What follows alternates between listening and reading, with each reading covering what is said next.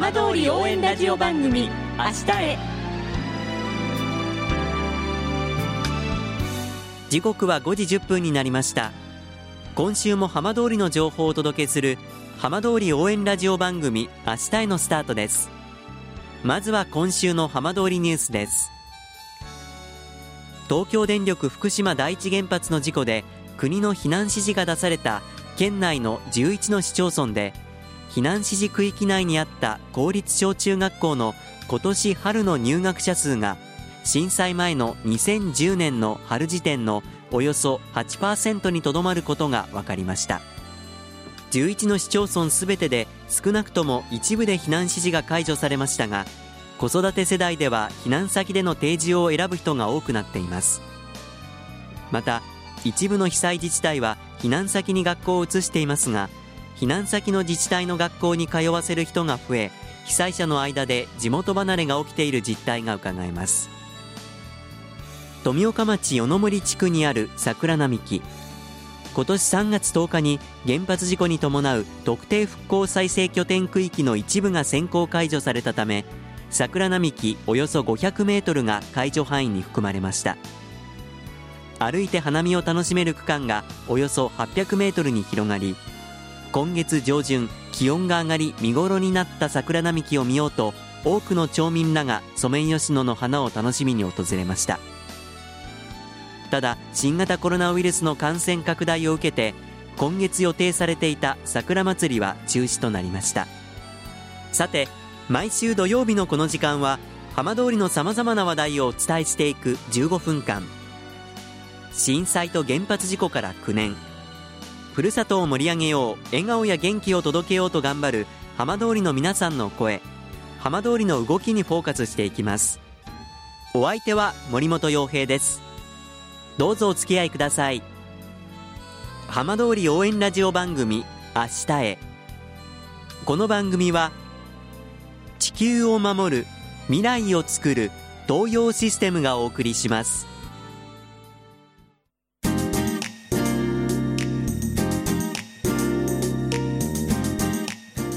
代わっては浜通りの話題やこれから行われるイベントなどを紹介する浜通りピックアップです。先月楢葉町を代表する菓子茶まんじゅうがおよそ9年ぶりに復活しました。今週はその茶まんじゅうを製造する玉屋菓子店の店主菅野のりえさんにお話を伺います。菅野さんよろしくお願いします。よろしくお願いいたします。改めて再開されてからお店の方にぎわいはいかがですか？そうですね。連日あの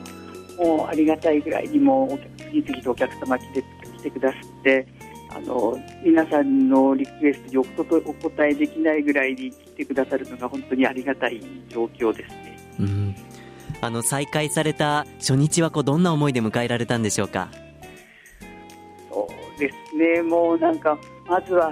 もう本当にあの昔ながらの味を皆さん、すごく待ってくださってたので、ええ、少しでも多くの方にお届けできればという思いで。あの本当に楢葉町をこう代表するお土産としてこう愛されていた茶まんじゅうですけれども、まあ、いろいろあって9年ぶりの再開ということになりました。改めてこうどういったこうきっかけでこの再開に至ったんでしょうか？そうですね。まずはやっぱり自分の生まれ育ったところ、うん、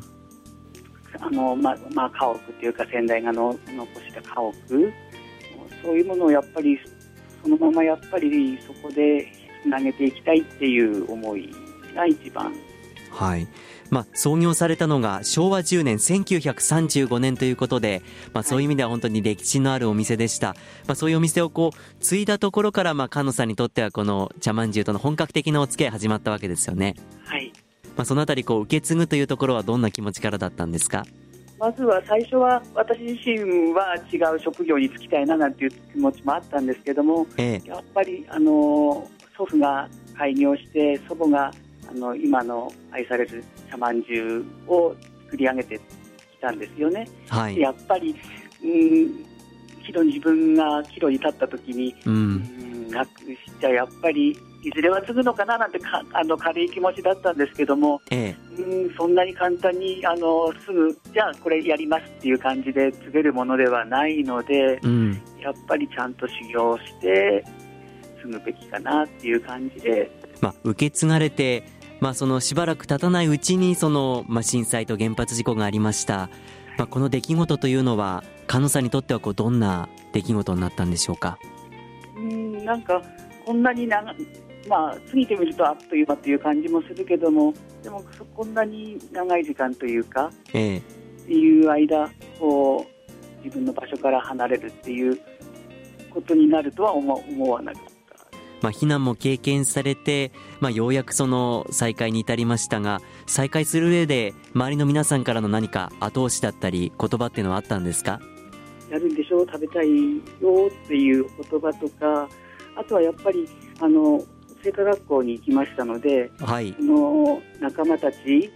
がもう本当に後押して何何でも言ってみたいな感じであの力になるよって応援してくれる声とかあとはもう家族とかもう本当に友人市民も皆さんですね。のこうあの応援というか。この奈良派の名物茶まんじゅうですが改めてこう味としてはこうどんな特徴のお菓子なんでしょうか？いわゆる茶まん茶まんじゅう茶茶色の茶まんじゅうなんですね、ええ、うん、それであの黒糖の皮にあのあんが入っててこしあんとか粒あんとかあって、まあ、こしあんがメインだったりもするんですけどもまず黒糖の皮がこうなしっとりというか、うん、そういう本当に素朴な味というか、ええ、うん。それといってこうこうよっていうんではないんですけどもやっぱり一つ一つ一つ手作りであのしっとりとしたこうなんていうのかな、ほりとする味。なんでしょうかね、きっとね、皆さんがそう言って くださるんですけども。うん。久しぶりにこう召し上がられたという方もいらっしゃると思いますが、えー、あのお客さんからはどんな声がありましたか？もう本当にもうあのあなんか懐かしいとかあのね美味しかったって言ってくれてもうあの皆さんあの一度買ったらなんか持ってってあげたらまた買ってきてって言われたとか、うん、あとはやっぱり近所の100歳になるおばあさんがいらっしゃるんですけども、ええ、まあ、娘さんが買いに来てくださってやっぱりちょっともうあの力は出れないというかちょっと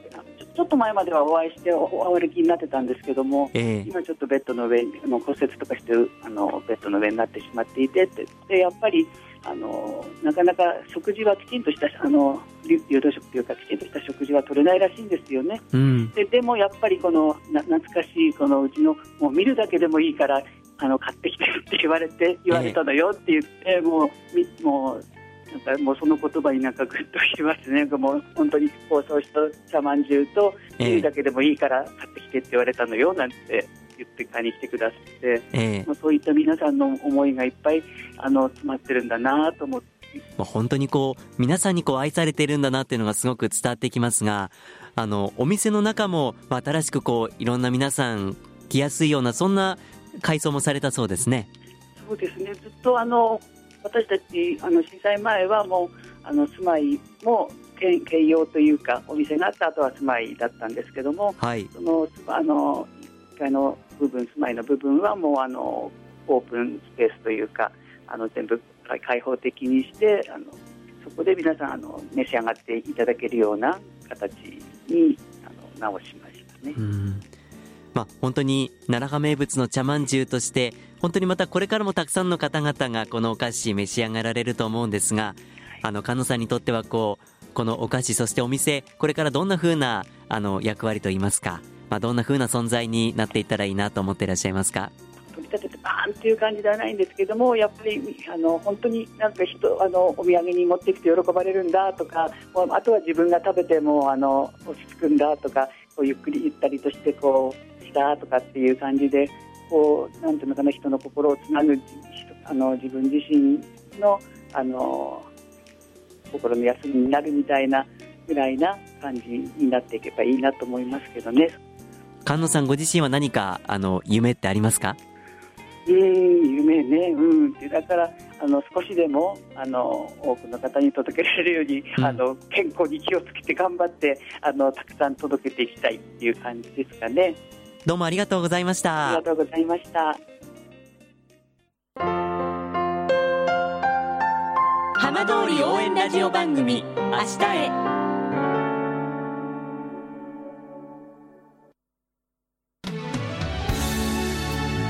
浜通りの情報をたっぷりでお送りしてきました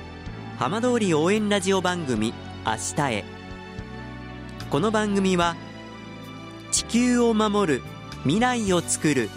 東洋システムがお送りしました。